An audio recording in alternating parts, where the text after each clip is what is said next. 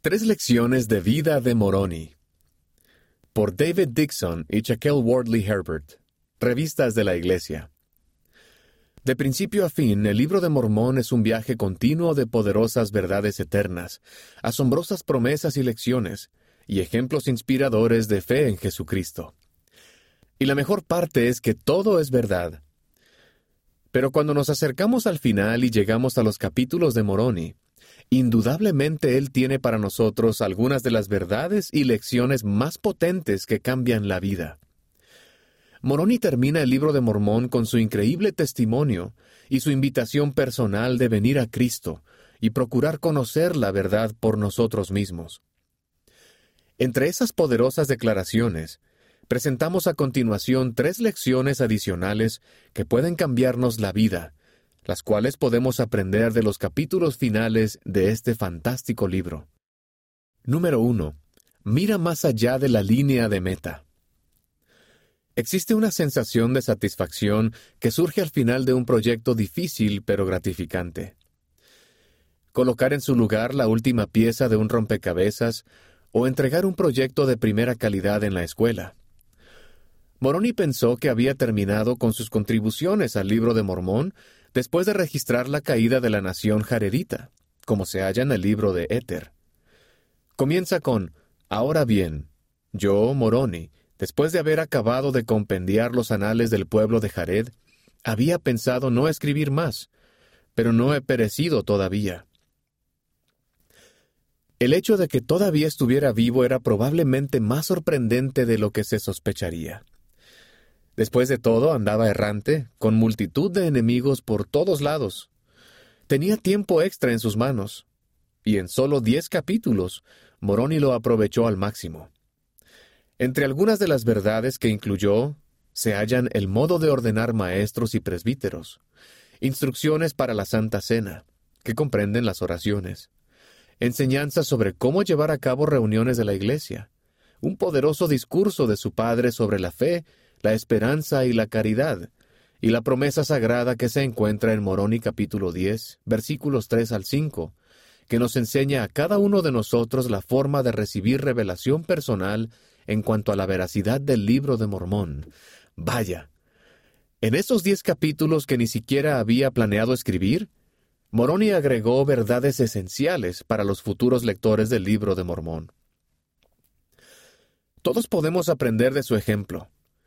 La próxima vez que encuentres que tienes un poco más de tiempo de lo esperado, o cuando sientas que has trabajado arduamente y que de seguro ya deberías haber terminado, ¿Vale la pena orar y reflexionar a fin de descubrir si quizás hay algo más que aún puedes aportar? Después de todo, el mundo entero fue bendecido porque Moroni sí lo hizo. Número 2. Recuerda la caja de piedra. Si decidieras cultivar tu árbol frutal favorito en el patio de atrás de tu casa, tendrías que ejercer más que un poco de paciencia. Incluso si fuera la época correcta del año y se dieran las condiciones ideales para el crecimiento, lo más probable es que pasen algunos años antes de que puedas arrancar la primera fruta, resultado de tu esfuerzo. Pero al fin y al cabo, eso se puede lograr, ¿verdad? Después de todo, las cosas buenas les llegan a quienes esperan. E incluso si estás plantando algún otro tipo de árbol que no alcanzará la plena madurez hasta dentro de muchas décadas, como un olivo, al menos puedes tener la satisfacción de saber que tus hijos y nietos se beneficiarán. Sin embargo, ninguno de ustedes jamás se podría comparar con Moroni. El trabajo de la vida de su padre, que se convirtió en el trabajo de Moroni después de la muerte de aquel, no daría frutos en el corto plazo, ni en diez años, ni en mil. Mormón escribió, Se escriben estas cosas para el resto de la casa de Jacob, y se ocultarán para los propósitos del Señor, a fin de que aparezcan en su debido tiempo. Moroni no sabía exactamente cuándo saldría a luz ese trabajo, pero probablemente tenía la clara noción de que iba a pasar mucho tiempo. Él tuvo una visión de nuestra época y profetizó de ciertas condiciones que existirían. Esto sabemos con certeza. Moroni no estaba haciendo esto para beneficio de ninguno de sus familiares amigos o conocidos. En algunas de las palabras más conmovedoras jamás escritas, Moroni dijo, Me hallo solo. Mi padre ha sido muerto en la batalla, y todos mis parientes, y no tengo amigos ni a dónde ir. ¿Y cuánto tiempo el Señor permitirá que yo viva? No lo sé. Perdió a toda su familia, a todos sus amigos, a toda su civilización, y cuando terminó su registro, construyó una caja de piedra para sellar el registro sagrado que no vería la luz del día por muchos cientos de años. Vivir rectamente crea cambios positivos en el mundo. A veces esas ondas expansivas tardan generaciones en alcanzar su efecto completo. Pero Moroni nos enseña que siempre podemos confiar en el tiempo de Dios. Solo debemos hacer nuestra parte. Número 3. Mantengamos una perspectiva eterna. Seamos realistas. Las pruebas llegan. La vida es injusta.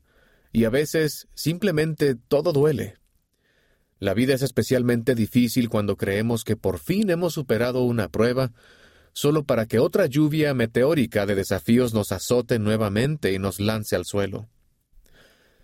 Ya sea que estemos lidiando con la ansiedad o la depresión, la pérdida de un ser querido o con algún otro desafío, a veces el aferrarnos a la fe y la esperanza puede parecer desalentador. En esos momentos difíciles es fácil pensar, ¿Cómo podrían las cosas llegar a ser peores? Bueno, para Moroni, esa fue una declaración verdadera. Las cosas probablemente no podrían haber empeorado para él hacia el final de su vida. Durante los tiempos difíciles, cuando parece que no hay motivos para seguir adelante o aferrarse a la esperanza, podemos ver su ejemplo de fe inquebrantable ante tanta devastación. Algunos dirían que la vida de Moroni fue trágica. Aunque fue fiel, perdió a todos los que amaba. Fue el último sobreviviente de toda su civilización. Tuvo que terminar el registro de su padre porque Mormón fue muerto antes de tener la oportunidad de terminar. Y Moroni estaba siendo perseguido por los lamanitas, escapando para salvar su vida, cuando escribió su libro de las Escrituras. ¿Te imaginas lo aterradora y desesperante que sería esa situación? Si alguien más hubiera experimentado las pruebas que soportó Moroni, quizás hubiese deseado abandonar su fe, negar a Cristo y culpar a nuestro Padre Celestial por sus terribles circunstancias. Pero Moroni no lo hizo. En cambio, siguió perseverando hasta el final.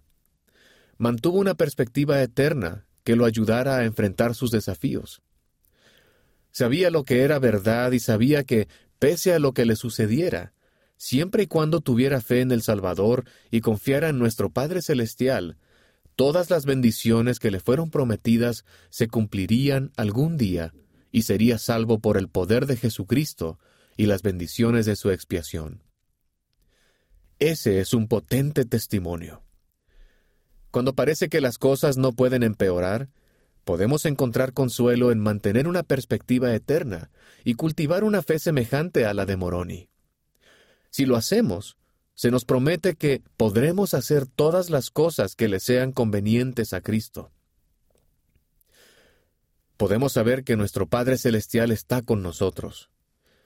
Podemos confiar en que su plan de felicidad nos proporcionará una forma de superar cada tragedia que enfrentaremos en la vida terrenal y podemos rodearnos de la luz, del gozo y de las bendiciones del Evangelio restaurado de Jesucristo.